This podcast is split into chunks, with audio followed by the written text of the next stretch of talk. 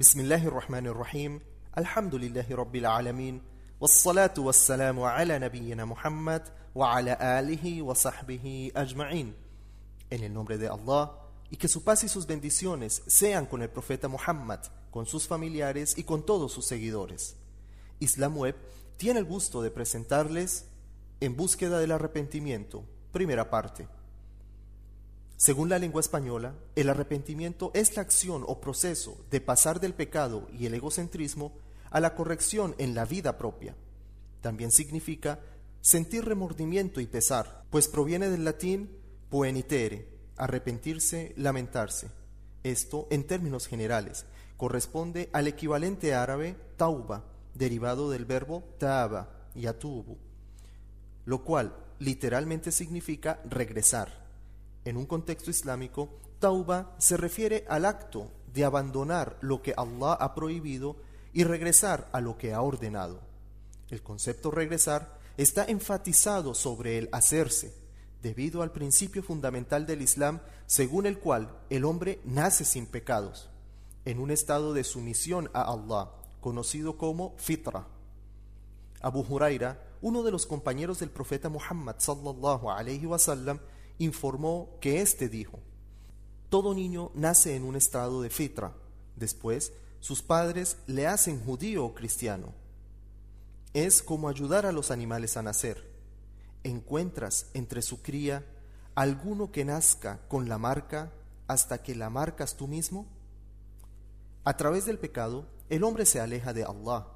A través del arrepentimiento, se aleja del pecado y regresa al camino de Allah. Por lo tanto, el arrepentimiento es el modo en que el hombre se esfuerza por purificarse y vuelve a su estado de fritra, sin pecado. Por la gracia y misericordia de Allah Todopoderoso, el acto de arrepentimiento es en sí mismo un acto de adoración por, por el que el hombre puede ganar su propia salvación.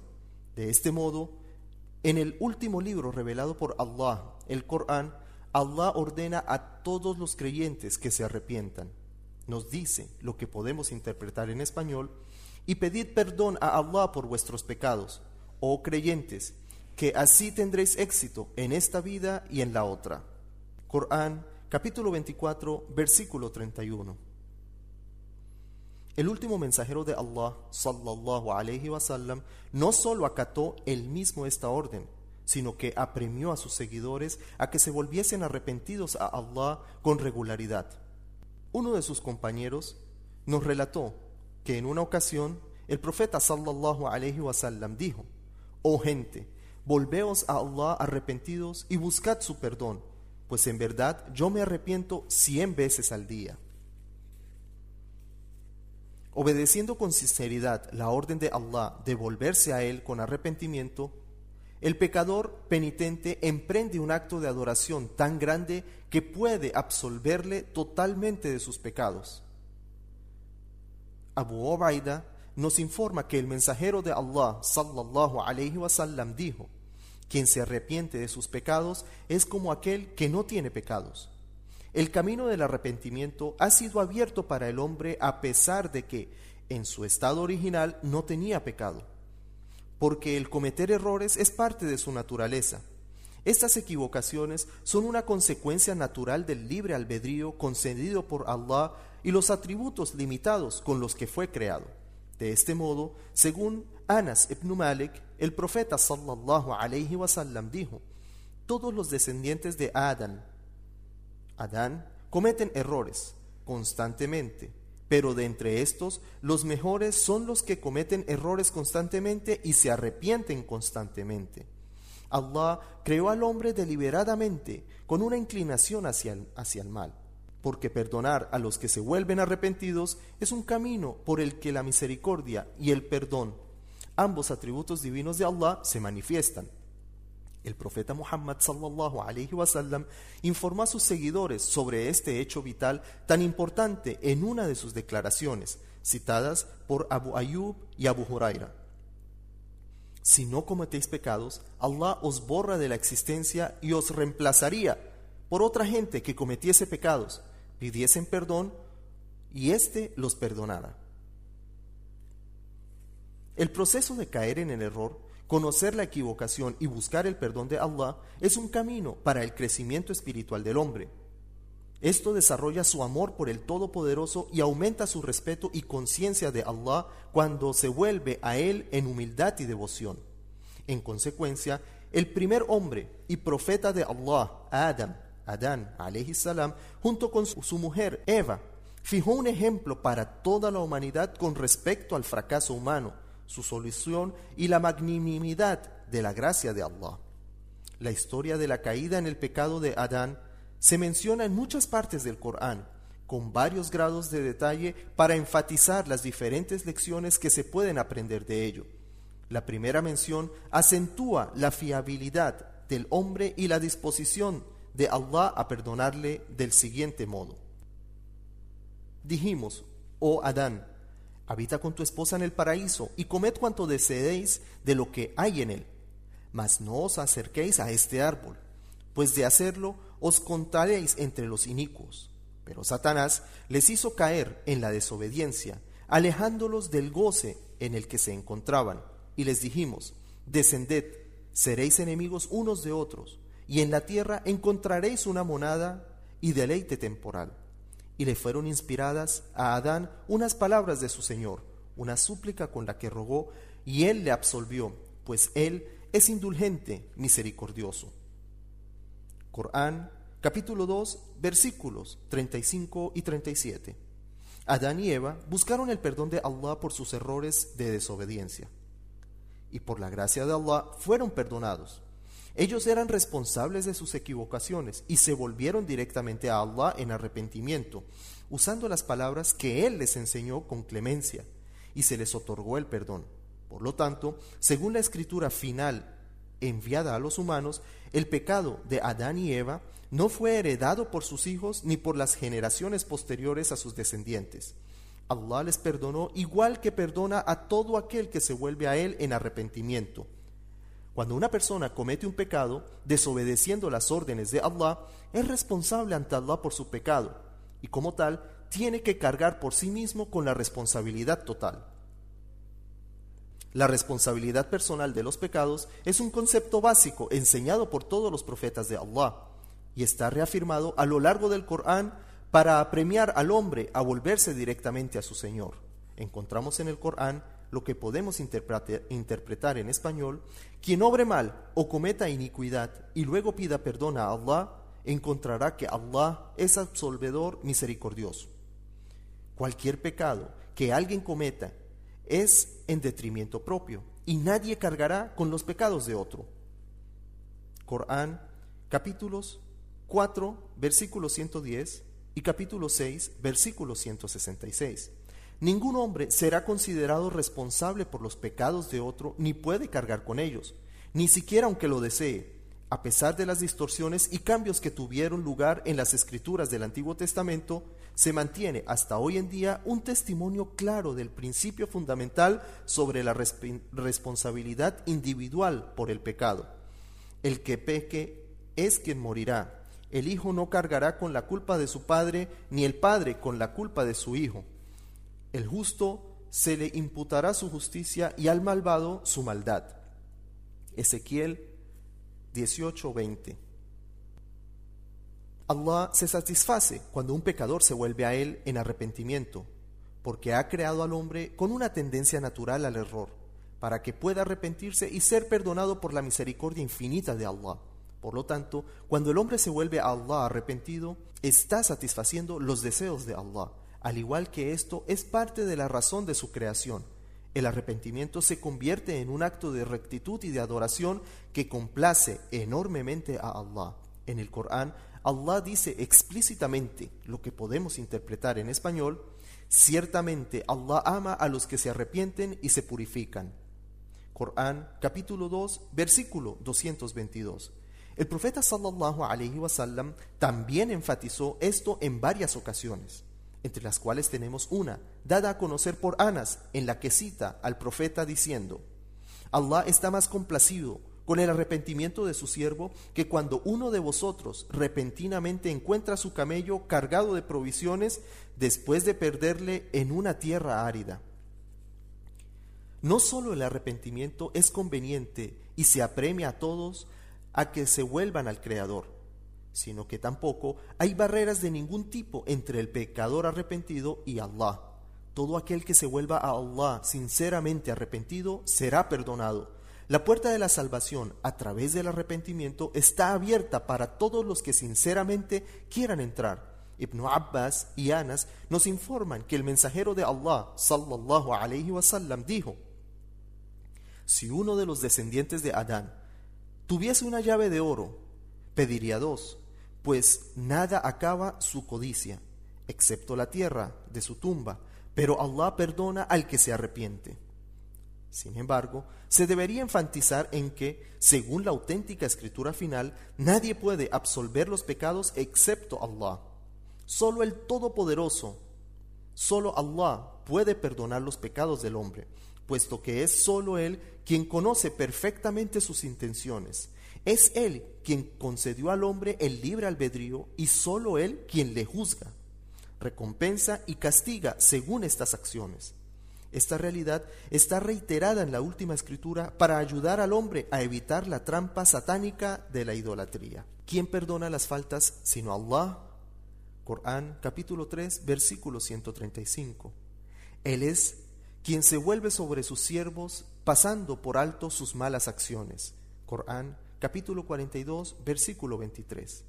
El profeta sallallahu alaihi wasallam por su parte, cumpliendo con su deber, hizo eco de este precepto en sus enseñanzas. Por ejemplo, en uno de sus ruegos que enseñó a uno de sus seguidores más íntimos, Abu Bakr, podemos encontrar Allahumma inni zalamtu nafsi dhulman kathira wa la yaghfiru dhunuba illa ant.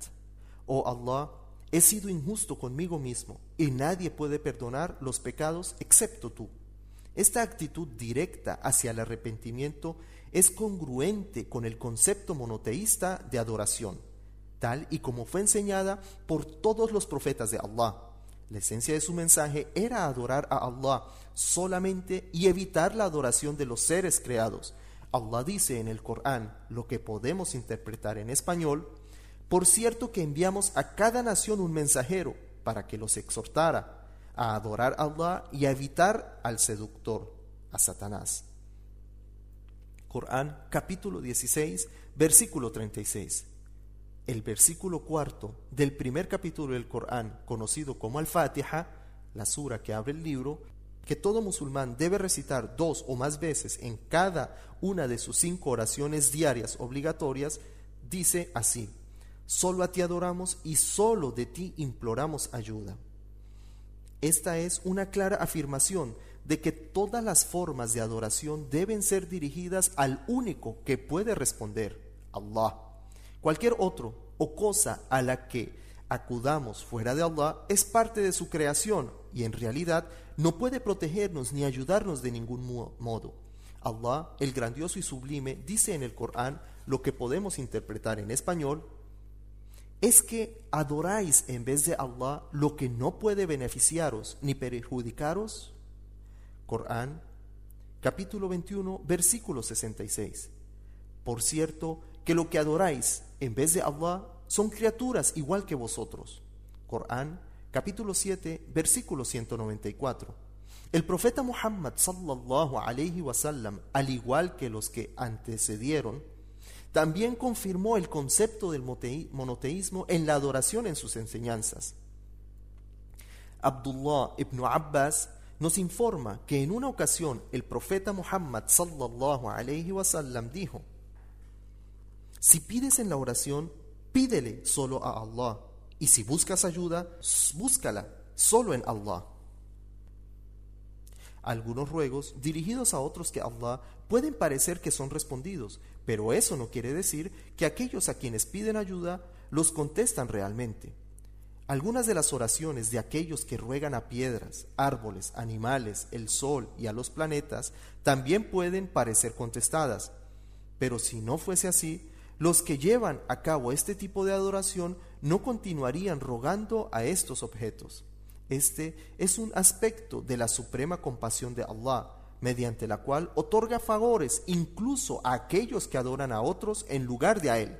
Sin embargo, las oraciones de los verdaderos creyentes son todas contestadas, pero lo son de tal manera que en su aspecto externo no parecen muy diferentes del modo que son contestadas a los no creyentes. El último profeta de Allah, sallallahu alayhi wasallam, informó a sus seguidores sobre este hecho del siguiente modo: Todo aquel que acuda a Allah en sus oraciones será contestado.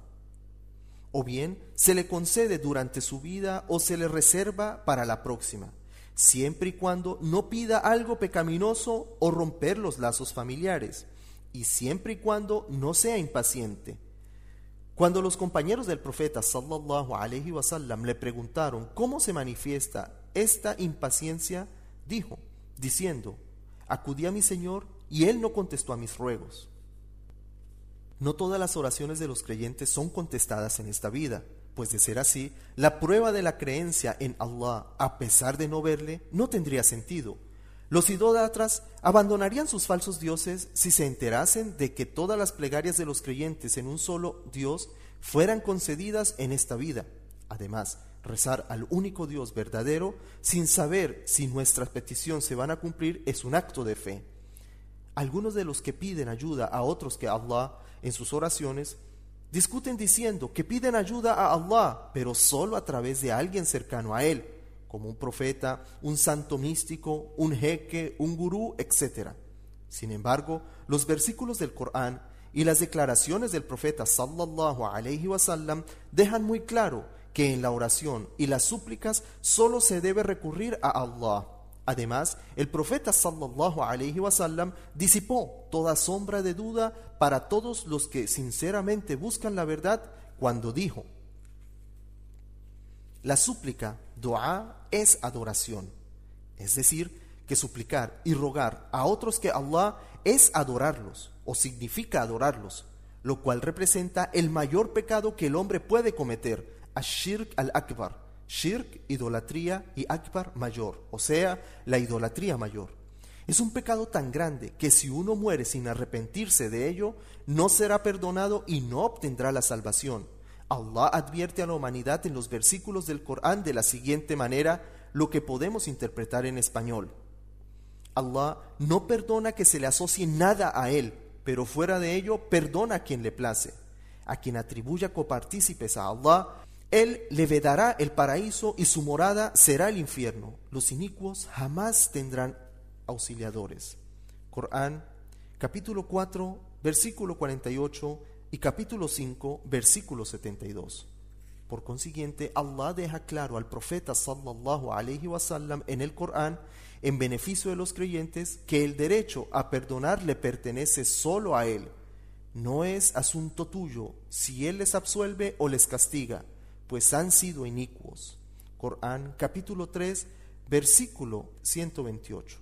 El profeta sallallahu alaihi wasallam transmitió este mensaje a su familia, sus seguidores y su gente. Abu Huraira nos narra que en una ocasión el profeta sallallahu alaihi wasallam dijo: "Oh tribu de Abdul Manaf, oh clan de Abdul Muttalib, aseguraos la salvación con Allah. Oh madre de Az-Zubair ibn al-Awam, tía del mensajero de Allah, Oh Fátima, hija de Muhammad, aseguraos la salvación con Allah, pues yo no puedo ayudaros en absoluto frente a Allah. Ambos podéis pedirme lo que queráis de mi propiedad. Los invitamos a que continúe escuchando la serie de charlas en búsqueda del arrepentimiento